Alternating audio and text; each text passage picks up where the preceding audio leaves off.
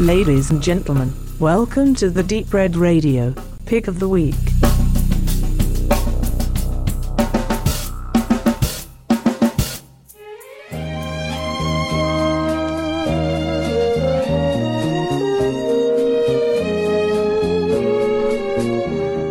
Herzlich willkommen zum etwas verspäteten Peak of the Week Nummer 3. Mit dieser Ausgabe haben wir hoffentlich den Fluch gebannt und setzen zukünftig unser kleine Medienschau fort.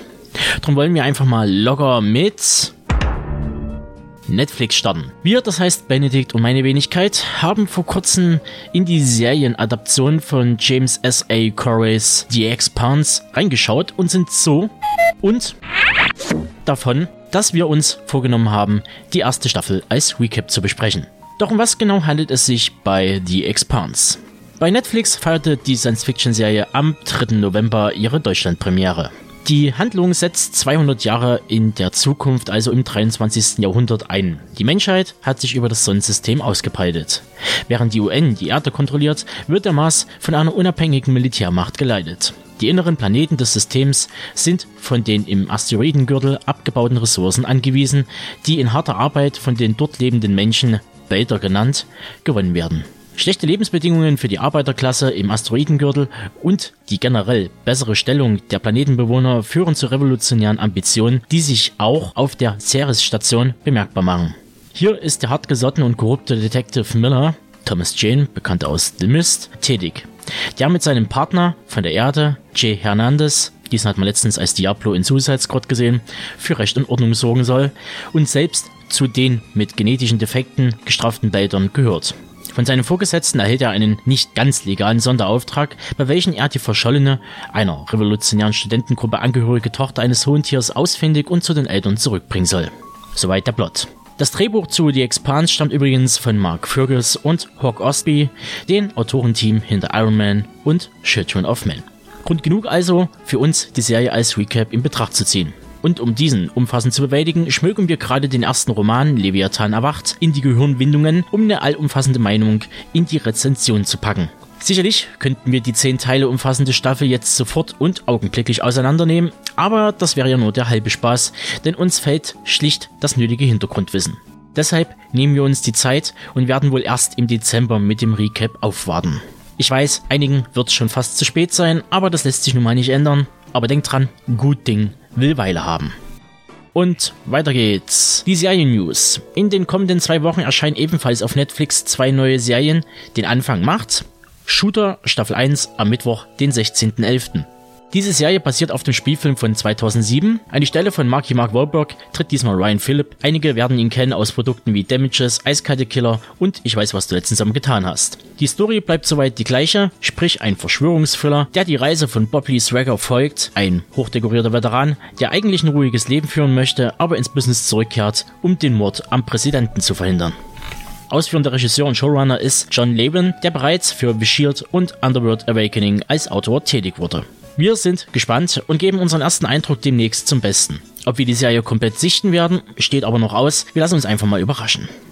Überraschend ist vor allem die Serienbestellung zu Trias Prosento, zu Deutsch 3%. Diese startet am 26.11. und stellt das erste brasilianische Science-Fiction-Format seit der deutsch-brasilianischen Koproduktion Das Alter der Erde aus dem Jahr 1980 dar. Bei 3% handelt es sich um eine postapokalyptische Thriller-Serie, die in Brasilien der nahen Zukunft spielt, wo ein paar wenige Auserwählte nach einem intensiven Aufnahmeprozess Teil einer privilegierten Gesellschaft werden dürfen.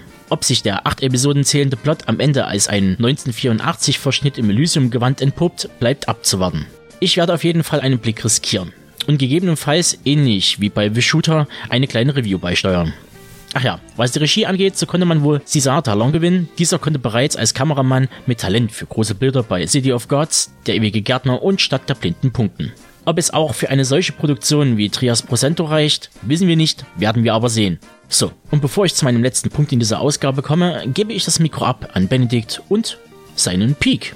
Mein Peak of the Week ist ein kleiner Western.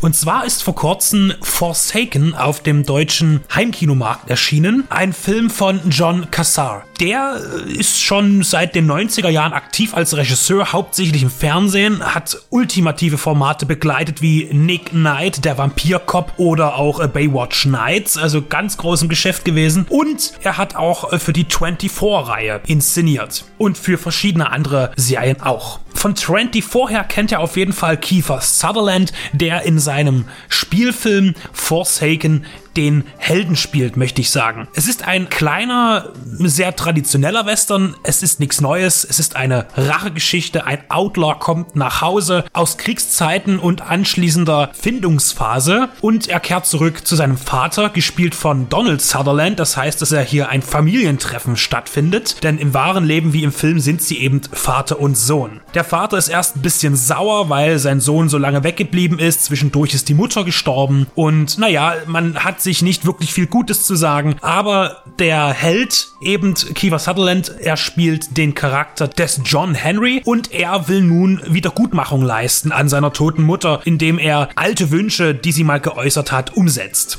In der nahegelegenen Stadt kommt es nun dazu, dass ein Großgangster das Umland terrorisiert und er möchte nach und nach überall das Land mit Gewalt aufkaufen, um dort große Geschäfte zu machen. Gespielt wird der von Brian Cox. Jetzt wird man sich sagen, Moment mal, das kenne ich alles schon, ist richtig, es ist eben nichts Neues. Erst kürzlich auch gesehen in der Neuvariation von Die glorreichen Sieben von Antoine Fuqua. Allerdings muss man hier ganz klar sagen, äh, finde ich den Forsaken wesentlich besser gelungen als den Die glorreichen Sieben, jetzt als Vergleich, weil beide Filme eben sehr neu sind und eine ähnliche Thematik verfolgen, zumindest im Grund. Denn Die glorreichen Sieben ist eben lauter und bedacht auf Action und weiteres, was aber nicht besonders gut gelungen ist, meiner Meinung nach. Das hätte man sehr viel besser inszenieren können. Forsaken stützt sich hauptsächlich auf die ruhige Entwicklung der Charaktere oder des einen Charakters mehr oder weniger gesagt und natürlich auch des Vaters, wie Vater und Sohn wieder zusammenfinden finden, vor einer wunderbaren Naturkulisse, wirklich traumhafte Landschaften, die in Kanada dort abgefilmt wurden. Und am Ende steht natürlich auch hm, das große Rachefinale, das allerdings eher klein ausfällt, fast schon unspektakulär, aber dennoch gut passt weil der ganze Film an sich nicht so aufregend ist. Aufregend allerdings im Sinne der Erzählstruktur.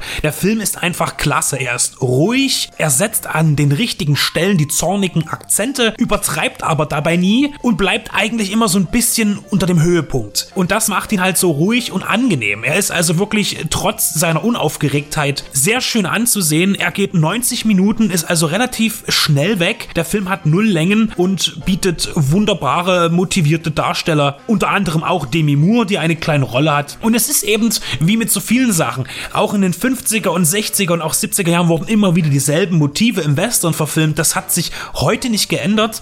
Nicht unbedingt. Es gibt Ausnahmen. Dieser Film ist keine. Er ist eben genau das, was man von einem Western eigentlich erwartet. Und er ist wunderbar umgesetzt und somit eine absolute Empfehlung von mir. Ist für den Heimkinomarkt rausgekommen bei Universal auf DVD und Blu-ray.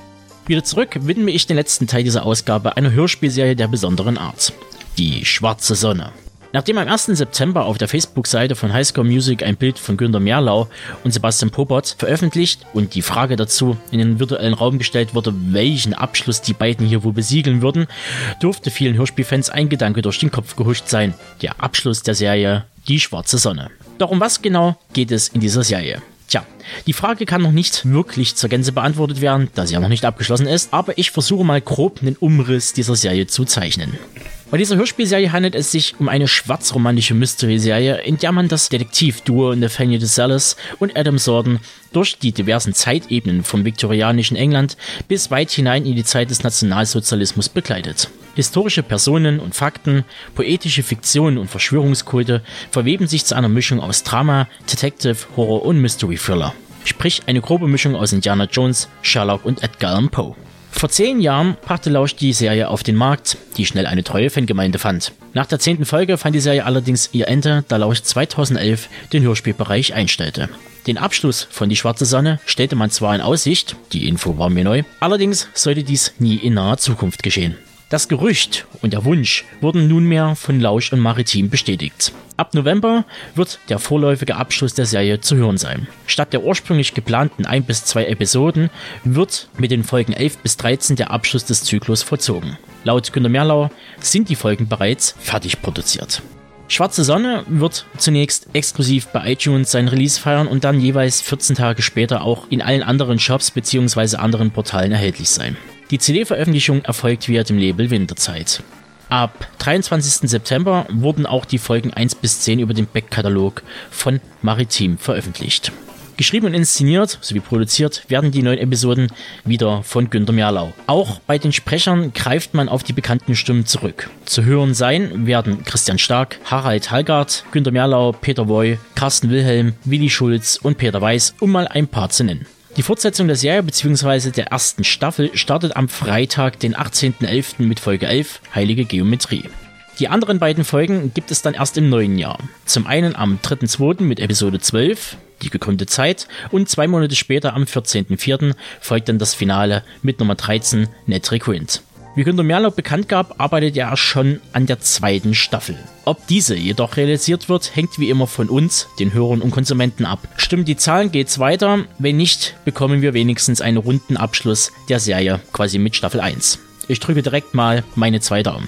Weitere Infos zur Serie findet ihr unter maritimhörspiele.de oder mehrlausch.de. In unseren Shownotes verlinke ich noch einen Infopodcast von Günter Merlau zur Weiterführung der Schwarzen Sonne. Darin bekommt ihr nochmals alle Infos und vieles mehr. Und das sollte es soweit von unserer Seite gewesen sein. Ich bin der Tobe und wir hören uns in spätestens zwei Wochen wieder. Dann auch mit den ersten Infos zu unserer Patreon-Kampagne. Bye bye.